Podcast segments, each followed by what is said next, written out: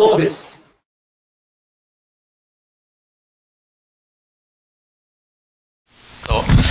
えー、本当ね、あの、いっぱいの方にお集まりいただきありがとうございます。あの、昨日緊張してですね、なかなか眠れずに、あの、3時ぐらいまで飲んでました。いやいやあの、本当ね、今をときめくもね、ご参めご参加方にお集まりいただきまして、今日は本当ね、本音トークでどんどん行っていきたいと思います。あの、私が、私事なんですが、あの、普段ね、本当人がいい人がいいってね、よく言われるんですよ。あの、あの、うちのかみさんの社員以外ね。で、今日はね、その人のいいのを変えて、もうね、意地悪な質問とかね、もう本音トークでビシバシ言っていこうかと思います。あの、昔のね、テレビ番組で、あの、ご存知の方いるかもしれない。CNN の名物番組で、あの、ラリーキングライブいうのがあってですね、そんな私みたいな白髪のおっさんが、あの、突っ込みまくるんですけど、今日はね、彼のトレードマークである、ちょっとね、このサスペンダーなんですね。それでもって、ちょっとあの、ラリーキン、ラリーキング風にですね、ちょっと、私はちょっと頑張りたいなと思ってます。えっとね、本当にね、あの、サブスクっていうのは、今本当に流行語大賞みたいな形にもノミネートされたりして、連日ね、新聞を賑わす、賑合わされてると思うんですけど、その中でね、最近ちょっとぶっ飛んだ記事が一つ二つありまして、そこからまずスタートしていきたいと思います。言わなこれ言わなかった、これ言わなかった。事前打ち合わせと違うことを。打ち合わせどうよ。えー、先週のね、先週のこう日経 MJ かな。これでね、まあこれちょっと見にくいんで、僕はどうでもいいんですけど、これ、これ勇気がバーンと出てですね、新州区三重の脱あこっちじゃなこっちじゃなくてねこっちじゃなくて、えー、医療品これたまたまたまたまこれ新州区三重の脱スーツとか言ってですねこれこっち側で。その横で、えー、医療 医療品サブスク3ヶ月は月39円ストライプインターナショナルというすごいねこの思い切った企画をされてこのね新聞に出てないようなこと裏話じゃないけどこの意図とかねそこの辺をちょっと、えーお話しいただきたいと思います。1か月の離反者が50杯あるんですよ。1か月だけ医療会員になってあのすぐあの飽きちゃう人が5割いて2か月目があの、まあ、5割から今度7割までで3か月目にもうまた2割離反が増えて9割離反するんですよだから3か月間でせっかくその獲得したお客さんが9割見なくなっちゃうんですよね、なのでその、まあ、もうまだ3か月なんですよ、4か月目まで使う人は誰も逃げないんですよなので3か月の習熟度がつくと、あの本当にいいサービスだから続けてくれるんだけどもそれコアバリューを理解してくれるってことですよね。そうそうそういうことなんですよ。でものすごいところなんですよ、だけどもなかなかなんかいろいろなんか会社でとかヤマト呼んだりとかいろいろしなきゃいけない不便だからどっかで離反していっちゃうんですけどど3ヶ月使った人はみんな逃げないからもう何でもいいから3ヶ月使ってもらうためにサブスクで100万ダウンロードしたんでサンキューサブスクサブスク？のなんか親親父のちょっと痛いがみたいな。サブスクのサンキューだ。初めて聞きました。あのね3年前からユーカユーキャンの流行語大賞取りたくてサブスクをねサブスクリプションを楽しみしたサブスクで取りたくて、ずっと言い続けたんです、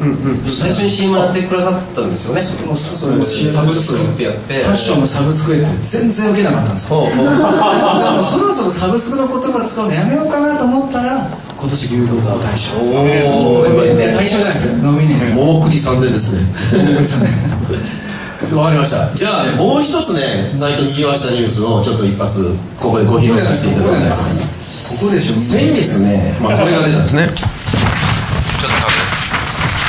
サブスク進行43億で買収ワールドという感じになって ここここの企業なんですね。皆さん聞いてくださいひどいんですよ。僕が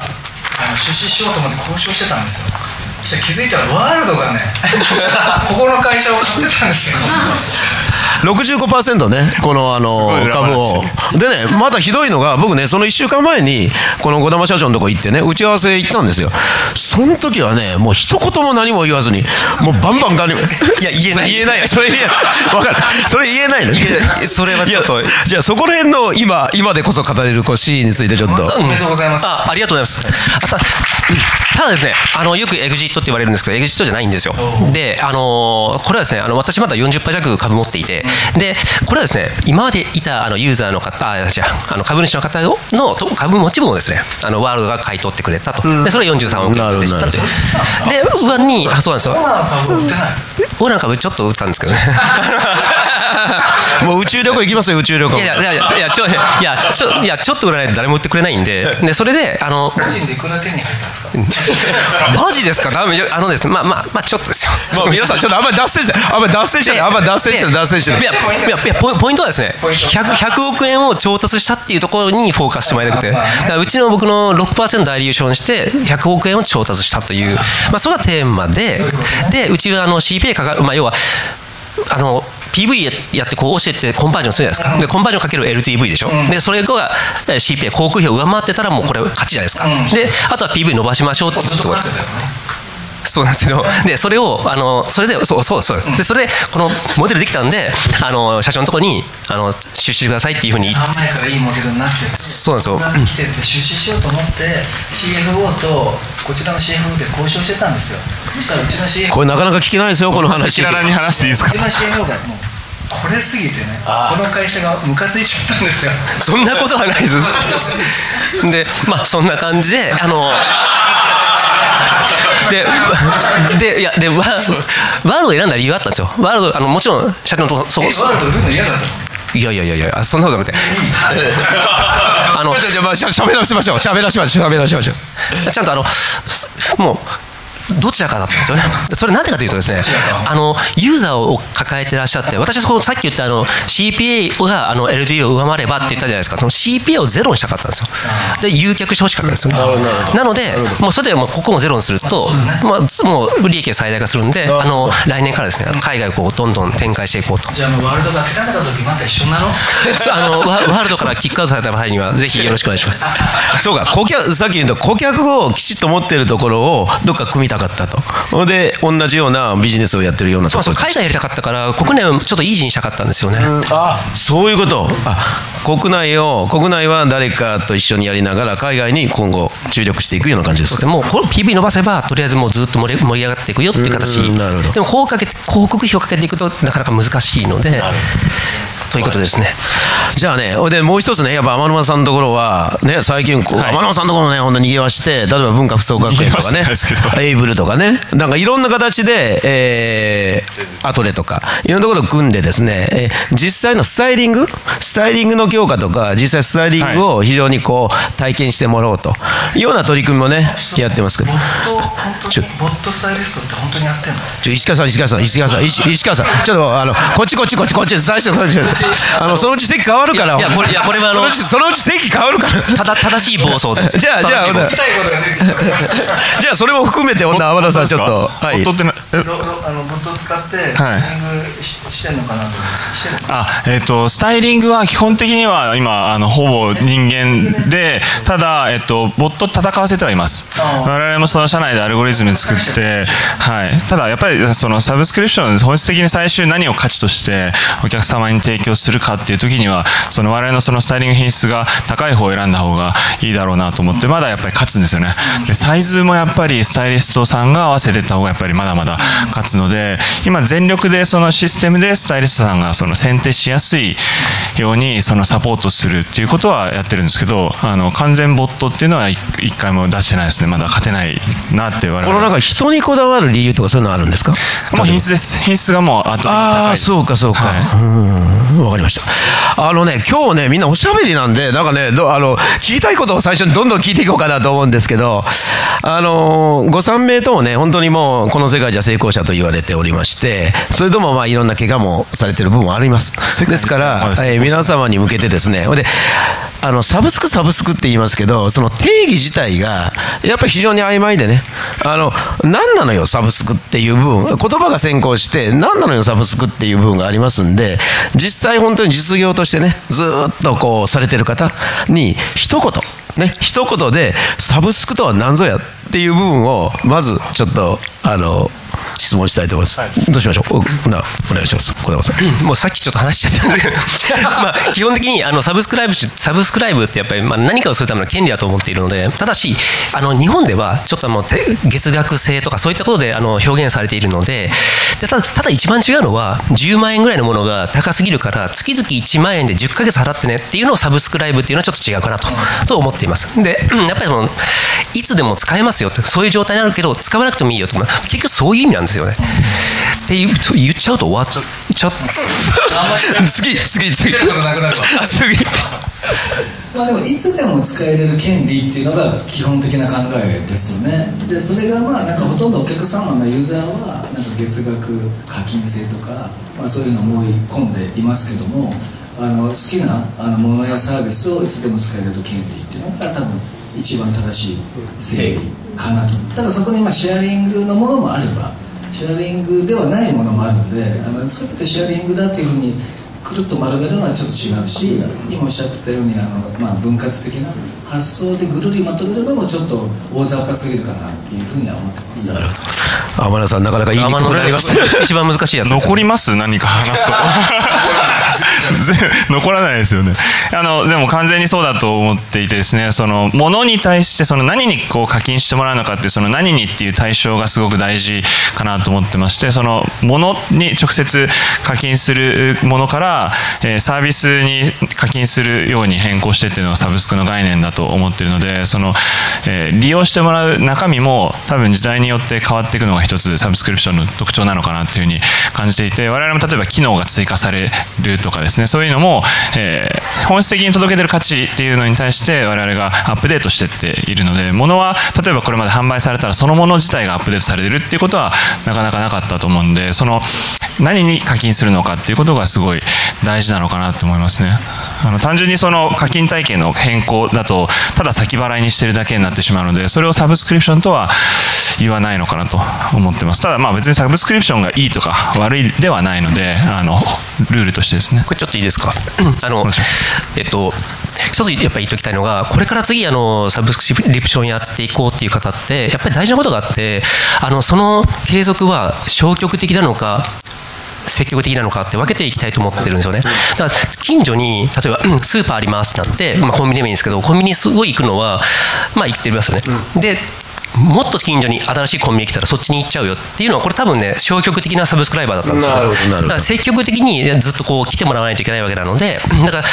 じゃないとあのサブスクリプションシェアリング特にあの物が一緒だったらどんどんあのコンピューター出てくるんですよね。マネーが出てくるんで積極的なあのあのサブスクライバーをどんだけ増やすかというのがやっぱ今後大事になってくるかなと思いますね。これね、えー、っともう一つね僕はちょっとお聞きしたい部分がありましてあのどうやったんですかねあの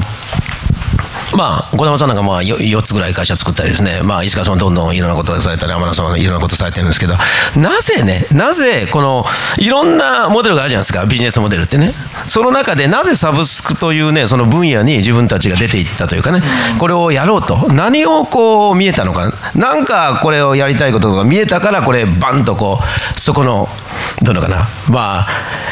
見えないゾーンに入っていたと思うんですけど、誰もやってないね。これはなぜやったのかっていう部分を、天野さんから言ってみましょうか。はい、えっ、ー、と我々すごいシンプルで、まあ、あの私自身起業するときにあの仲間2人と3人で立ち上げて今5年ちょっとなんですけども何をやろうっていう時にそのいやライフスタイルを豊かにすることがしたいっていうのを3人で話してたんですね。でただ曖昧じゃないですか。何がライフスタイルを豊かにするか全く分からずに、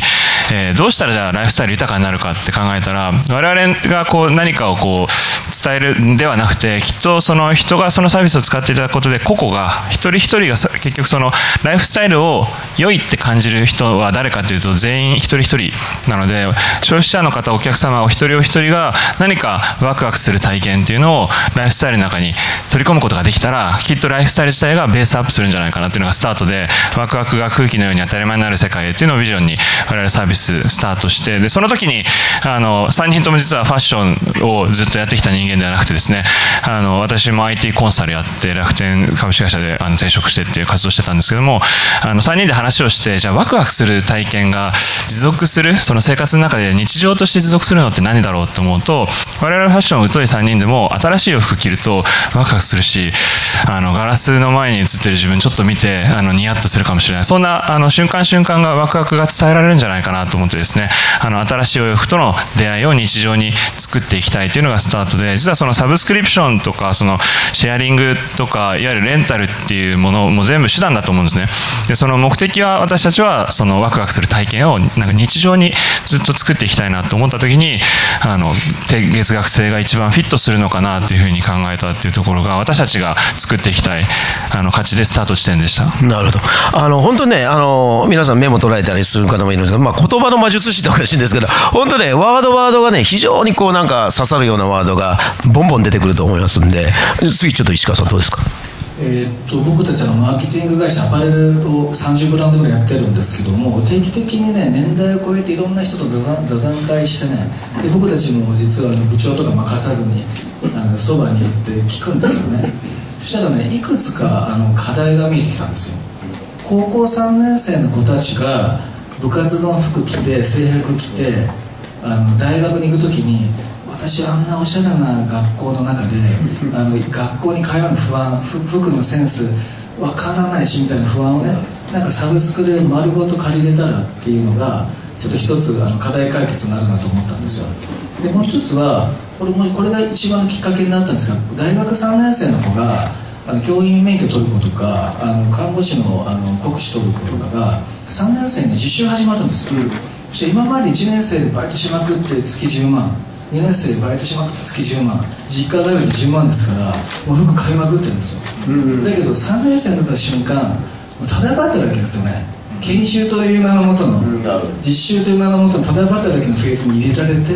半年間ねお給料ゼロになっちゃうんですよ。でいや服好きなのにこんなに我慢しなきゃいけないの本当悲しいですみたいな声があって、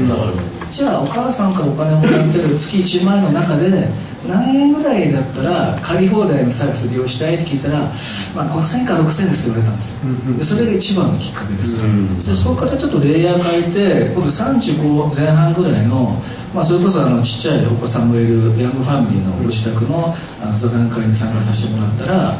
なんかその結婚するまではねなんか結構あのユナイテッドアローズとかビームスとか買ってたんだけどちょっと旦那さんがあんま所得がなくて、でもまあマンション買っちゃったし車も買っちゃって子供のなんかあのいろんな習い事もかかるしということでなんか GU とかねユニクロに行かなきゃいけなくなったフェーズの人がやっぱルミネとかパルコにあるような商品がサブスクで買えたらどうって話をしたらいやそういうことでね自分の感性がキープできるなら月額制利用したいですっていう話になったんですよ。だからもういろんなフェーズになんか課題があってで例えば地方局のアナウンサーだと毎日あの違う区で出なきゃいけないんですけど給料安いんですよでここに問題があってもっと言うと美容室とかであのまだシャンプーしかさせてもらえない人もおしゃれはしていかなきゃいけないじゃないですか。そしたらやっぱり5000円とか6000円ぐらいで毎日違うねあのスカートとかワンピースでいけれるっていうのはあの一つの彼女たちのねあの不満を解決できると思ったんですよね。だからいろんなレイヤーにその不満があってそこをまとめるとこのあのサブスクリプションモデルのあのファッション、まあ、いわゆるレンタルファッションレンタルはあの喜んでもらえるものだと思ってあのスタートしました。なるほど、わかりました。はい、じゃあ、はいあのででうん、あのできった後で言うのなんですけども、あの私はですねちょっと見方変えて、あのサブスク向きってやっぱり習慣に向いてるかどうかなんですよ。だから、あの我々ファッションっていうのは結構習慣に向いている。なじゃあ習慣に向いて何ってない向いてないのは何かって言ったら、例えば引っ越しとかですね。これサブスクライバーって言っても引っ越しまあまあやらないですじゃないですか。あのまあ3年に1回まあまあ確かにしないねですよね。まあまあ。2ヶ月に1回慣れてたら怖いうん、どうどういう北斎、北斎ぐらいね。追われてる人そうそうそうそう。そう。だからそういう感じで、あの、何かやろうとしたときに、これが習慣化に向いてるか向いてないかが、サブスクリプションがどうかだと思うんですよ。だから、やる以上は習慣化させようと思っていかないといけないし、で、これはもう習慣絶対しないよねとか、電球とか絶対交換しないよねとか、サブスクリプションじゃないので、それは。ただし、こういういっぱいあるところはなりますよね。どれかが切れるから、みたいな。だからこういうのを全部、あの、あれですよね。一括で契約しちゃえば。何ヒントになったいや僕結構香水のサブスクなんですよえ、ちょ、ちょ、そこでちょっと聞きたいですね。どう、どういうこと？でうん香水のサブスクやってるベンチャーがいて、で月額900、まあ、日本円で言うと990円ぐらいの,、あの結構あの買いやすい価格で、大体香水などで1日振る量も決まってるじゃないですか、定期的に追加の香水が届くんですけど、あのもうあ大和とか佐賀も必要なくて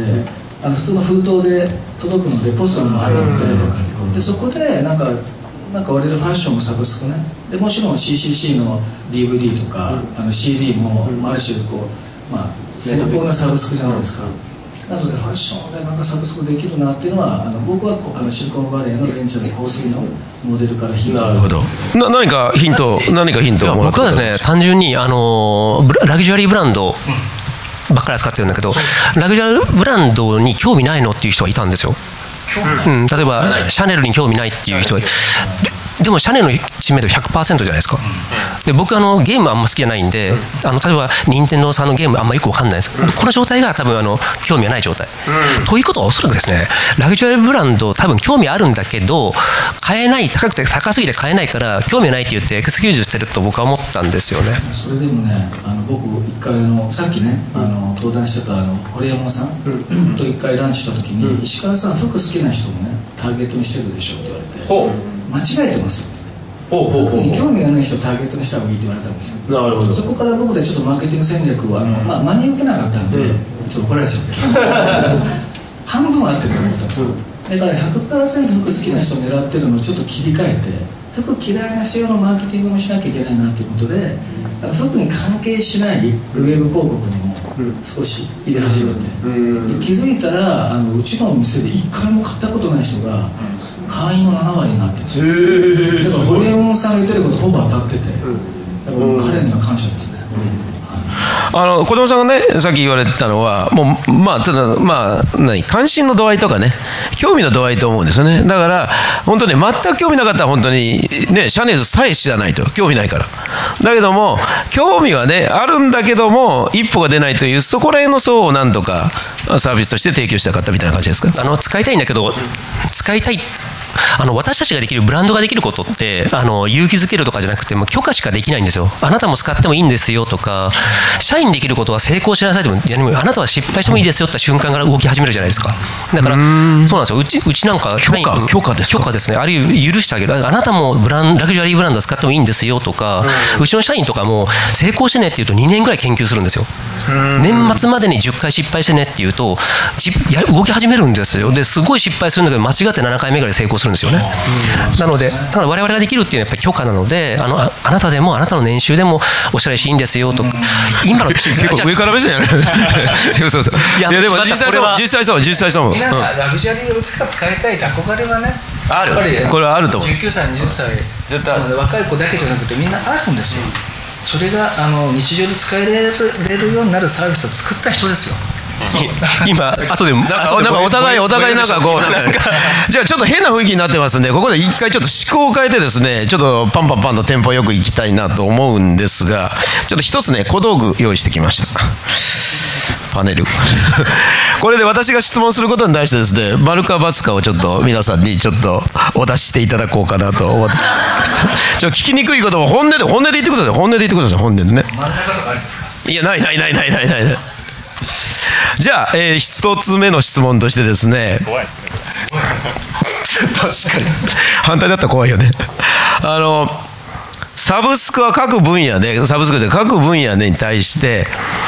まあ上位1社か2社しか残らないんじゃないかと。ね、あのアパレルだったらアパレル、まあ、あの女性アパレルとか分野によっては違うかもしれないですけどあるいはバッグだったらバッグとか時計だったら時計とかね。そあそこら辺の分野の中で1社2社ぐらいしか残らないんじゃないかなっていうことです。はい。ちょっと考えていただいて。じゃあドン。え？そうなの？皆さん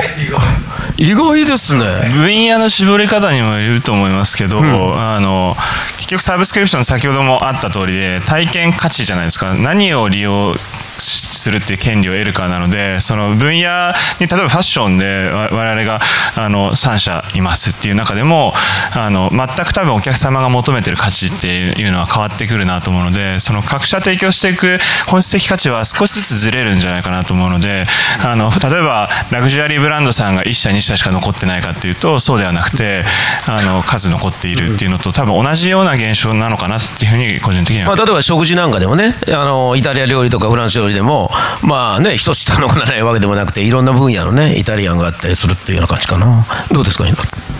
あの今あのレレンタルファッション着てきた人いますか？これ手を挙げてみてください。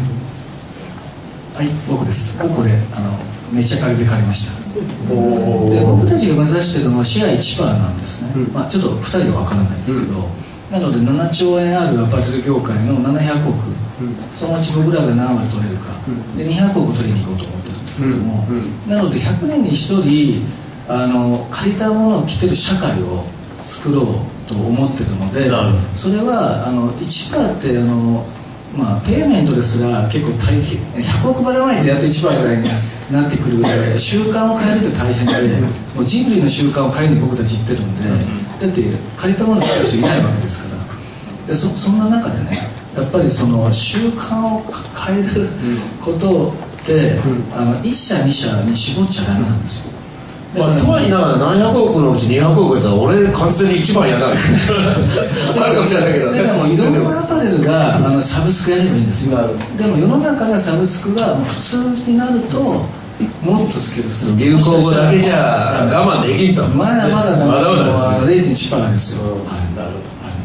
どうです？かそうですね、あのどんどんあの新しいもの出てきてるんですよ、だから例えばそのあのちょっとプロ筋であの森さんいますけど、ファブリック東京の、もう服着なくて、ああのスーツ着なくても、スーツ、あ着てくださいよ、着てななんか変な話なんだけどね、変な話だね、これさっきの新聞記事見たでしょ、本当に。という、まあこうね、あいろいろ、まあ、え、すぐ気になる気持ち気になるんですね。じゃあ、春山さん、耳、あの。いやいや、新しいもの出てくるんですよ、だからどんどん新しいものできて、あのね、これね、もう全然もうあれだから、どんどん言ってよ、どんどんいろんな着なくてこと言って。も、スーツ変えちゃうんですよね、うんわかるわかる。お店に行かなくてもで今、それバーっとこう店舗に、むしろインネットでやって、店舗展開を今、広げてるっていう、逆の発想、が逆転、逆転現象、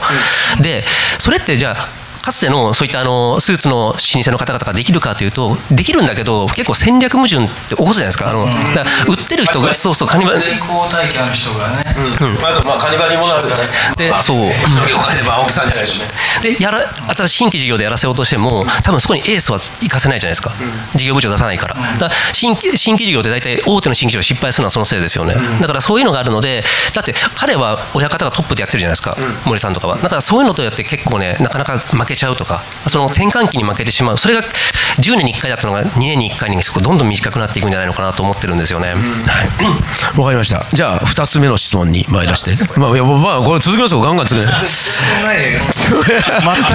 これねライブ感あるでしょ？おじゃあ二つ目二つ目としてやっぱりねあのーまあ変な話ですけどアマゾンとかね。アマゾンとか、まあ、アリババとかあるいはメあのなんだっけあのメルカリとかね。いろんな分野でまあヤフーもそうですけどまあガンガン今までない、え既存の業態をどんどん食いまくっていくというか、どんどん侵食して全部食っていくと思うんですね。ですから、ここは、あの、ここの質問としてですね、うん、あの、ヤフーとか、アマゾンとか、そこら辺がこの分野に参入しても勝てるぞと。うちは勝てると。イエスかノーかということで、ちょっと、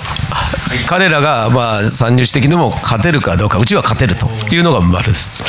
じゃあ、ちょっとだけ考えていただいて。せー、よろしいですか？せえ？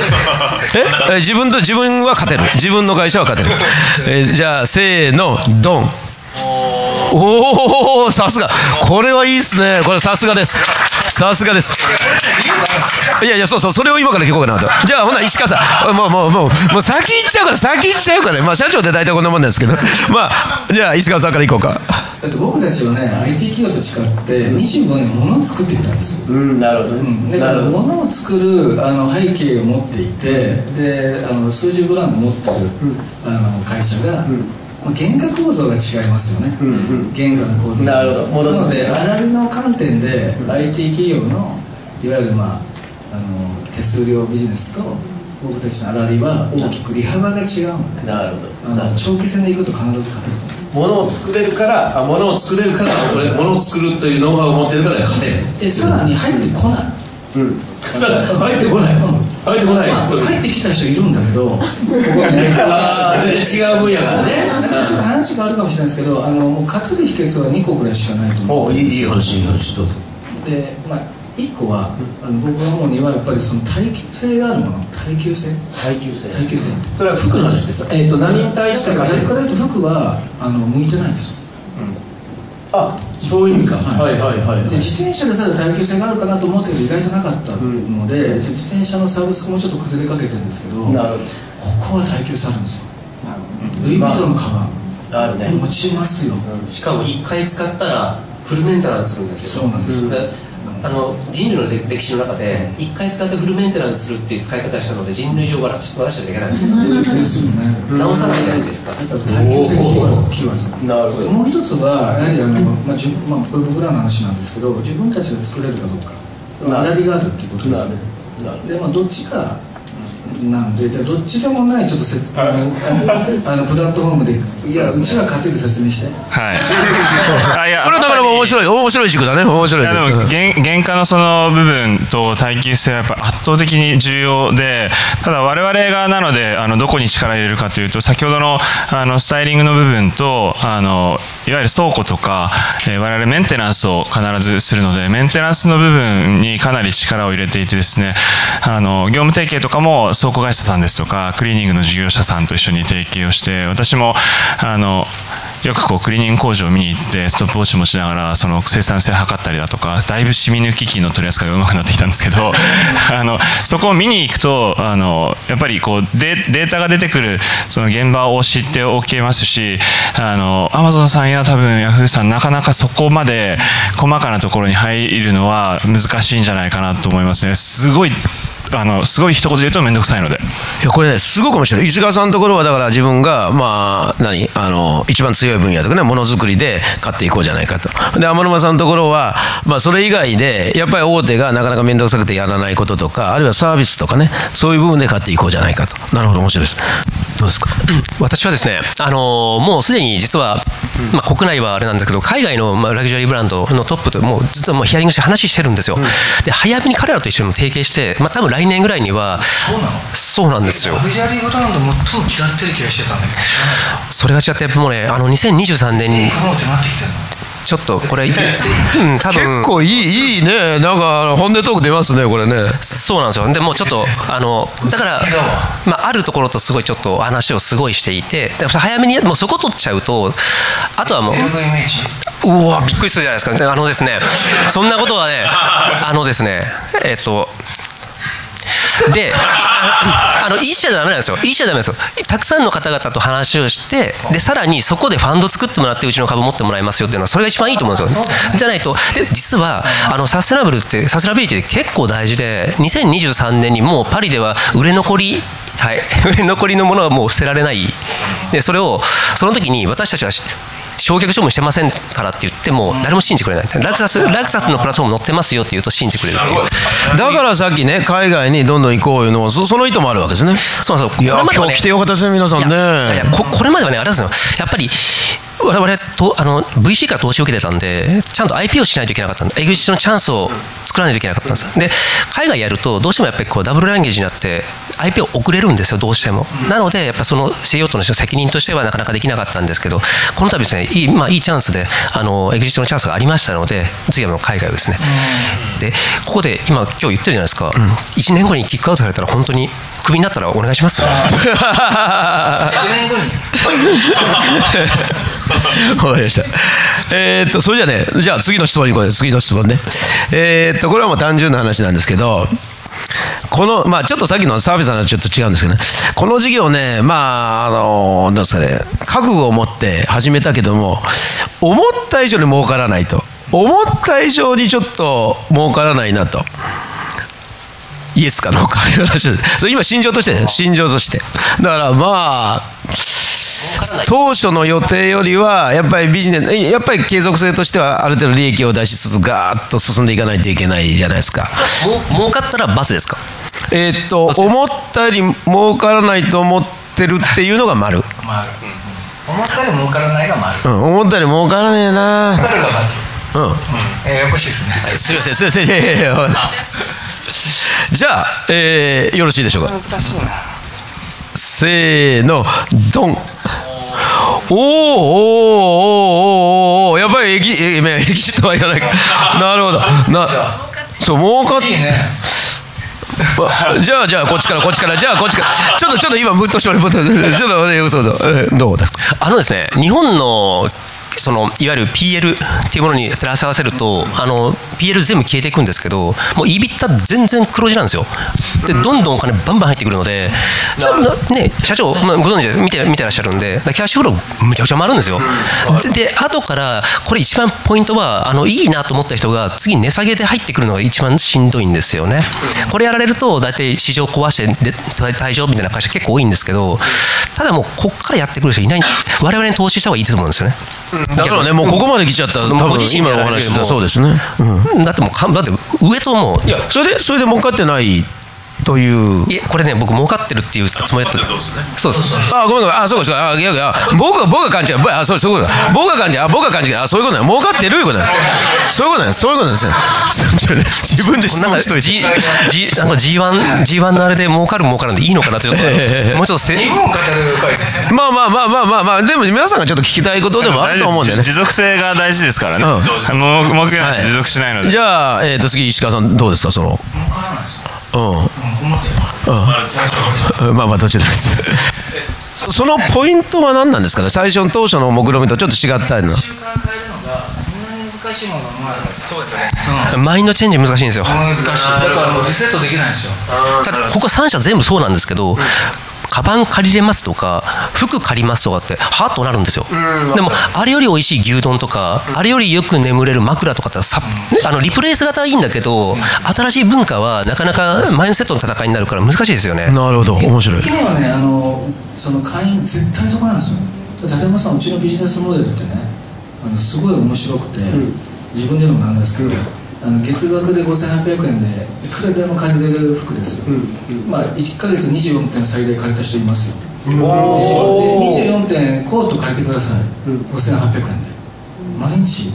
ね確かに。毎日同じコートで出勤ですよ。で絶対得なのにこれが得だと判断できないのが日本人間なんですよ。うん。うん。そそれはわかりますそれ習慣ですか習慣ですよ、うん。でで貸すじゃないですか。で君の中僕新品化してるんですよだからそのレンタルって中古っていう観点もあるんで、と作ってる会社だから新品を送ってるんですよ。でにもかかわらず。驚いてくれてるんですよ、うん。え札がついてるっていう感じなんですよ、で返す時に札つけずに返してきてで僕でセカンダリーマーケット中古の市場で売ってるんですよ、だからあの月額あの商品代金のまあ約2割ぐらいをサブスクでもらって、うんうん。で帰ってきたやつを今度セカンダリーマーケットで5割回収50%なるほどなるほど。A さんと B さんから20%と50%でシェアしながら70%回収できたんですよ、うんでアパレルの平均値率って4割だから、うん。店舗で売るより2人のお客さんシェアしてあのやるとあのめっちゃ儲かるんです。だからこっちもいいしお客さんもいいし。それ儲かって儲かっていやなんだけどあのやっぱりその IT って全部そうですけど、やっぱりこう人件費とかあうん。の、まあ、なるほど。インフラ費がすごくかかっちゃうので、一定のところまでいかないと儲からないんですよなるほど。なのでその伸びる会員のスピードがあの想定よりは、あのわ悪い。なるほど。だから30 39円。そうそうそう今39円やって一気に伸びてますけど。なるほど。だからもうその社会の習慣変えるためにはもう1円でもいいからもうペイペイに。まあヤフーヤフーヤフーペイペイ方式もうあれぐらいやんないとうん。ペイペイの川辺さんに影響を受けて39円やりました でもあっちは100億ばらまいて僕らたった39円で3億ぐらいしかばらまいてないですけど。これでもでかいですね本当ね。あの逆算できるんですけどね、それ、あのすごい来たんですね。何人増えましたあなるいやこれねいろんなところで。なまあほんならついちょっとあ天野さんいっちゃいましょうか。そいうやでも同じですね、やっぱ文化変えるのが本当に思った以上に難しくて、計算し、パッて計算したりとか、面と向かってこう説明をするとあいいねって使ってくださるんですけど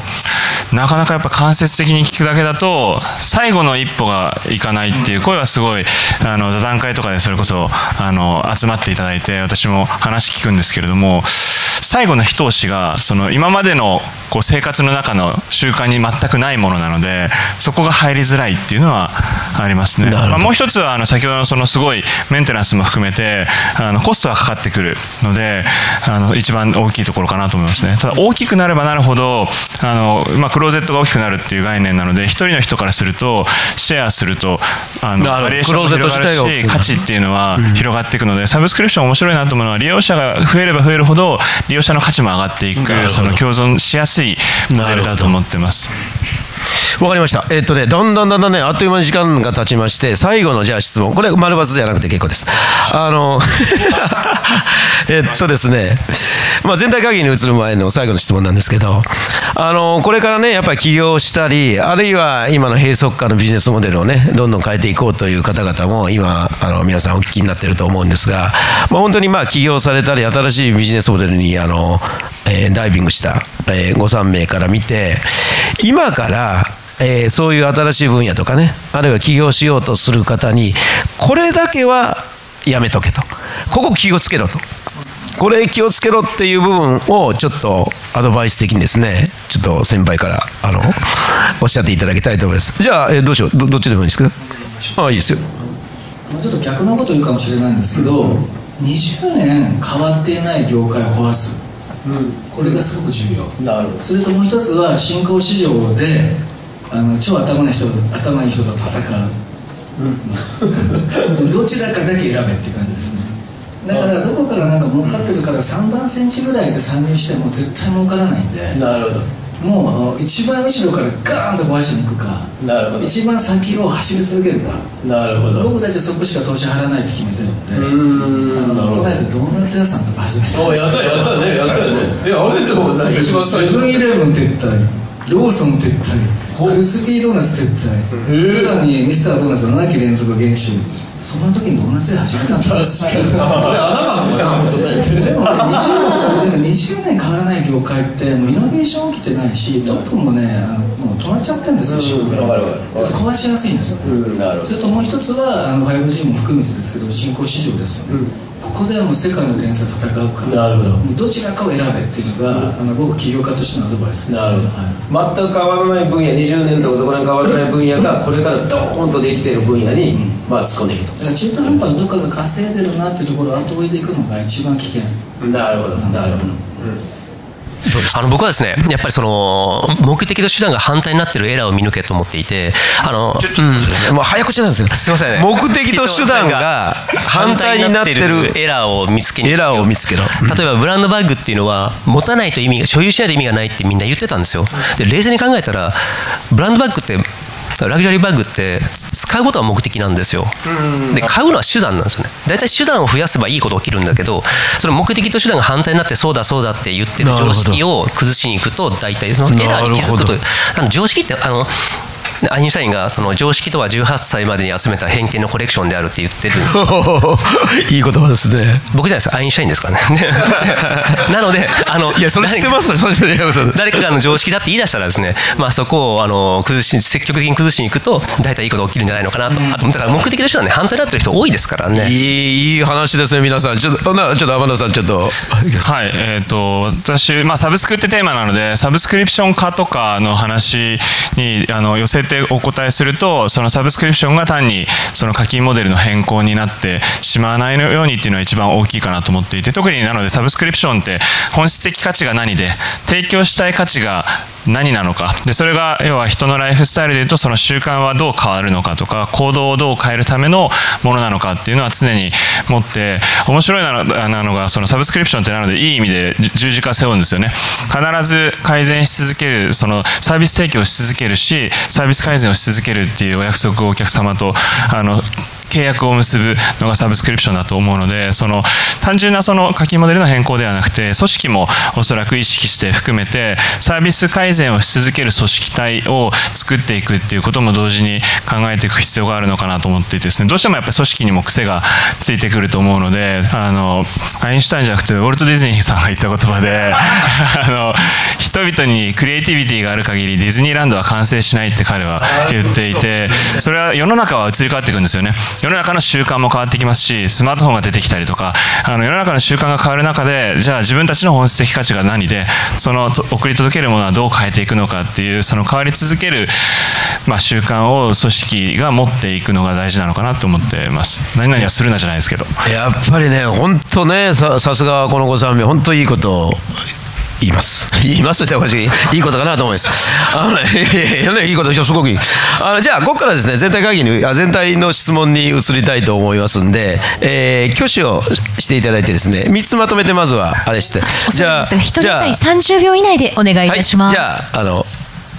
お願いします。あそっちの、渋谷さん行こうか。あどうも渋谷と申しますあのうちはあの競合アプリのデータを利用状況を丸裸にするアップエイプっていうサービスをやっててあの最近まさにすごい注目されてるのがあのリテンション率っていう指標で、まあ、いわゆるインストール後の30日後に使われてる率が何パーかっていうこの指標があるんですけどあのお三方に聞きたいのがそのそいわゆるいろんなサービスがサブスクである中で注目しているサービス既存にあればどのどのサービスが注目しているかともしなければ自分はこのバーティカルでいくつか成功すると思うんでどのジャンルだったらもう一回ビジネス作るとしたらやりたいって思ってるか あの既存にあればあるでいいですけどなかったらあのこれだったらうまくいくみたいなの教えてくださいじゃあ、えー、っと、ちょっとすみません、どうぞ。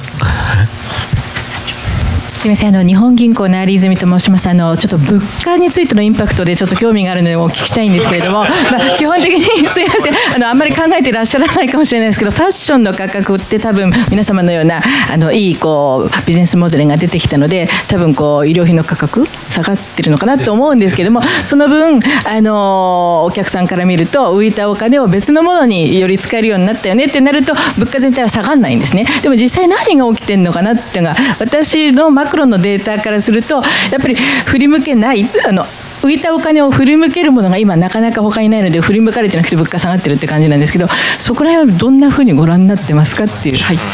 じゃあ、もう一人だけ、えっと、どうぞ。はい。グラビスアーキテクツというですね、あのガバメガバテックというか、えーと、行政向けのサービスをしている会社なんですけれども、えーと、今日ファッション周りのお話でのサブスクだったんですが、サブスクっていう課金のモデルは手段だって話がありながらも、その特性から違うこういうビジネスに向くっていう考察がしたくって、特性レベルでこういうビジネスモデルは向くじゃないかみたいなアイデアというかヒントがあれば教えていただきたいんですけど、いかがでしょうか？これ、どうしましょう？あの、時間も本当ね、皆さん。僕、物価の話していいですか？あもちろん、もちろん。でいいですあの物価、うん。はい、うん。なんかあのですね、あのシンプルに言うと、あのうち我々はあのいいものは高いんだっていうのを。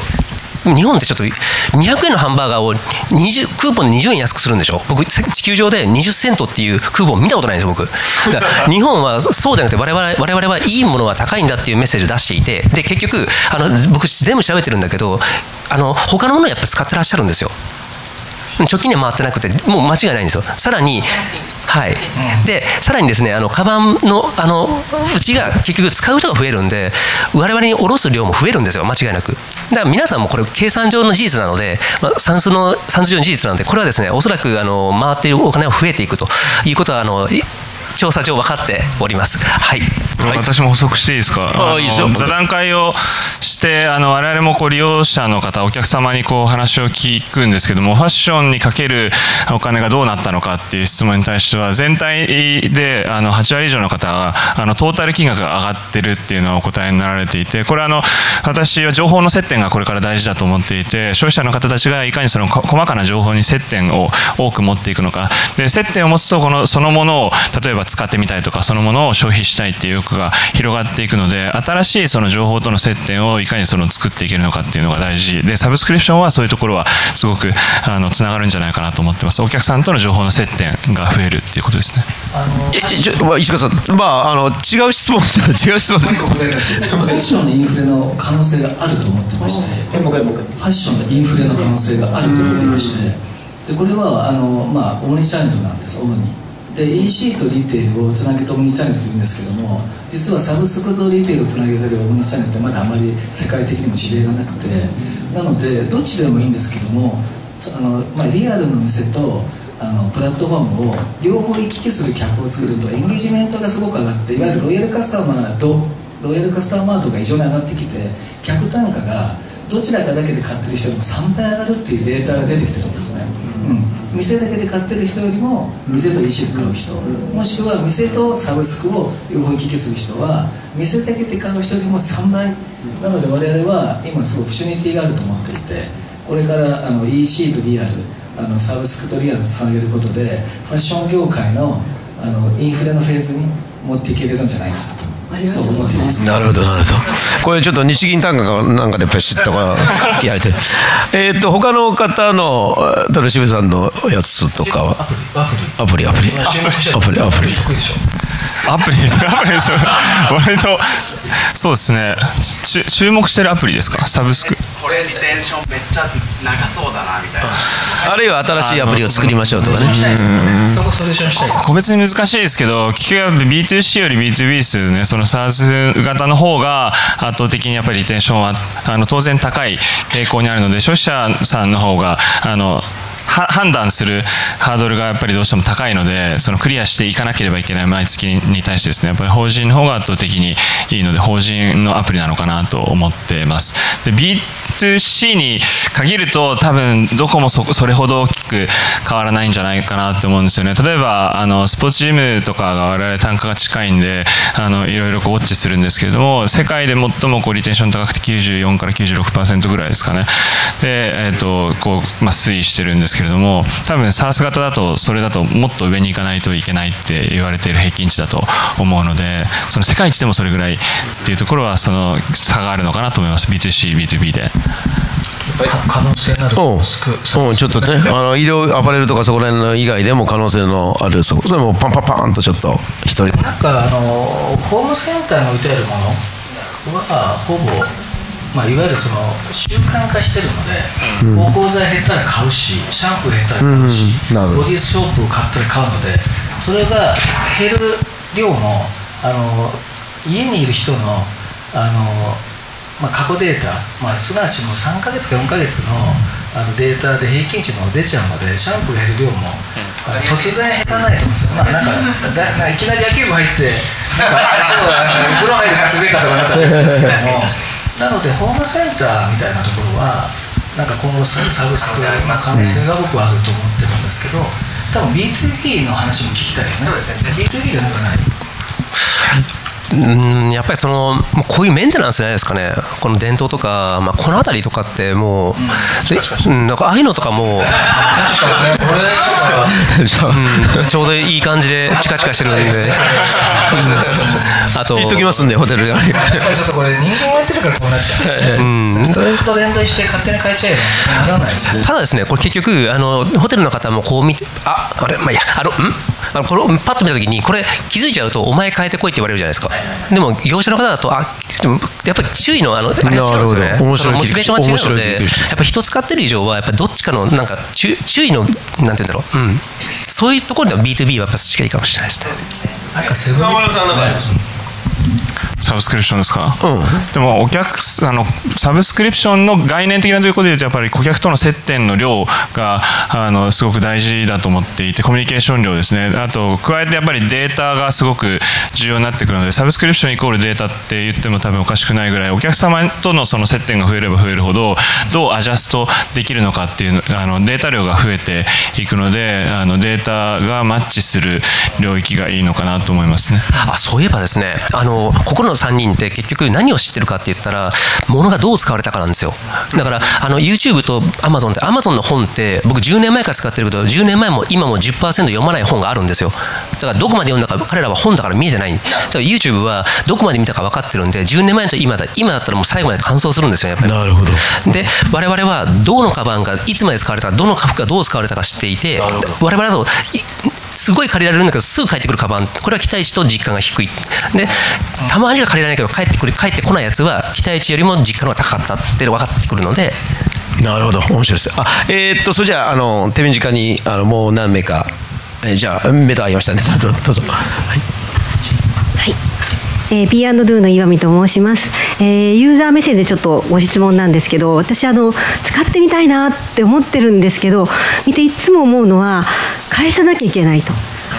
あのこの物草でバタバタしてる私がその期日通り返せるのかなっていうのがいつも不安でそこでポチリといかないんですね。あのぜひあのこんな物草の私でも返したくなるそういう習慣化をつける仕組みっていうアイデアをあのやっておられるんだったら教えていただきたいと思います。早くそれ見つけ出したいよね。いやなんかなんかありますなんかありますうちはですね、あの期限ないんですよ。うち期限、ラクサスは期限ないので、ただし、うん。ただですね、あの返さな返さないと次のが借りられないから、どんどん魅力的なカバンが出てくると返したくなるっていうので、うちは60日借り続けるともらえるってにしてます。ええ返さなくていい。やばいですよね、本当に。でもあの一緒ですね。期限がないので、まあ、いつ返してもいいですよっていう形にしてますがただ月額制なのであの持てば持つほどお客様にとって損になってしまうのであの本来これまでってどちらかというと月額制のサービスって寝る子は起こさないっていうのが当たり前だったと思うんですけど我々はただ何を本質的価値としてるかっていうと出会ってもらって新しいものに出会ってもらう価値を提供したいのでどんどん起こしに行くのであの返さなかったらどんどんご連絡させていただいてあの返してくださいって言いに行きますのでご安心ください。あのね、本当にまあ今のお話伺って、まあ、ここにおられる方も含めてね、やっぱりこのサブスクリプションかな、このモデルをね、やっぱりどういうものかっていうのを本当に皆さん考えていて、どんどんどんどん広げていくっていうのが、あの一番の近道かなとも思います。じゃあ最後の、あ、すみません、ごめんなさい、時間切れ。最後のまとめで、えー一言ずつ何か、あのどうぞ皆さんでもいいですし、何か感じていること、今日感じたこととか、一言ずつ感想的なものを述べていただいてですね、えー締めたいと思います。えーっと、どなたからでも結構です。はい。あのラクサスやってみて、このまあ4年、5年目に入ったんですけど、まあ、非常にあの手応えを感じてるんですよね。なので、えーまた世界とかね、まあ、日本をもっとエクスパンションしていきたいので、あのまあ、ぜひぜひ応援していただきたいというのと、あのとにかく人が足りないんですよ。人がいないので、すか？えー、ての人あの人材が足りない、もうどの方向も全て全てオープンになっているので、ぜひあの転職を促してください。ありがとうございました。社長のもとで働きたい方皆さんよろしくお願いします。あの自動車産業と同じようなあのエコシステムが効く構造にしたいなと思ってるんですよ、それどういうことかというと新車のディーラーがある。中古のディーラーがある。レンタカーがある。リースがある、でさらにメンテナンス。でこれ置き換えるとクリメンテナンスやクリーニング。ここでいわゆるお客様の使用状況のアーカイブをずっと取っていきたいと思いがあってでリースでもレンタルでもいいので新しいサービスプラットフォームを作りたいのがあってで今いわゆるまあ中古市場がアパレルはまだ 2. 何パーしかないんですけどもまあ欧米見ると6パーまであるのでここはまだかなり伸びるのでここをやっていきたい。でそしてもう20年変わらない新品を売るっていうこともまあシュリンクしていきますけどもでその全てのサービスがあのそれぞれのユーザーが多様性を持って使い始める時代が来るので、それをストライプインターナショナルは全部作って持っておきたいっていうのが僕たちの考え方です面白いです。いいですね。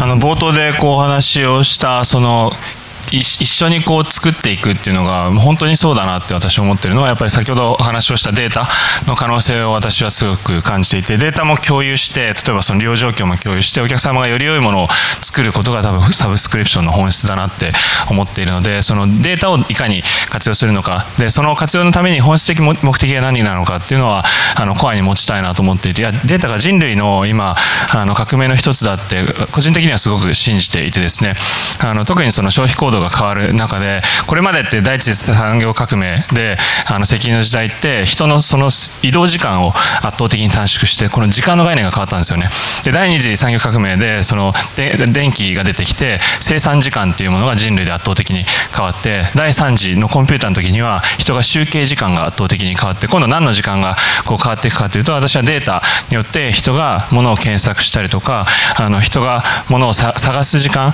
が圧倒的に短縮されるんじゃないかななと思っていてですね、それをあの事業者でこうみんなでデータを共有しながらあの習慣化できるような文化を作っていきたいなと思っていてですね、サブスクリプションに圧倒的なあの私は未来を感じています。はい、ありがとうございます。いや、本当ね、まあ、皆さん、あの、普段言えないような本音でね、もうビシバシ、あの、喋っていただいたと思います。あの、皆さん、それぞれがね、いろんなお土産というか、いろんな部分がね、今日、あの、持って帰れたら、このセッションはね、大成功と思います。本当に、あの、お忙しいところね、えー集まっていただき、本当にどうもありがとうございました。ありがとうございました。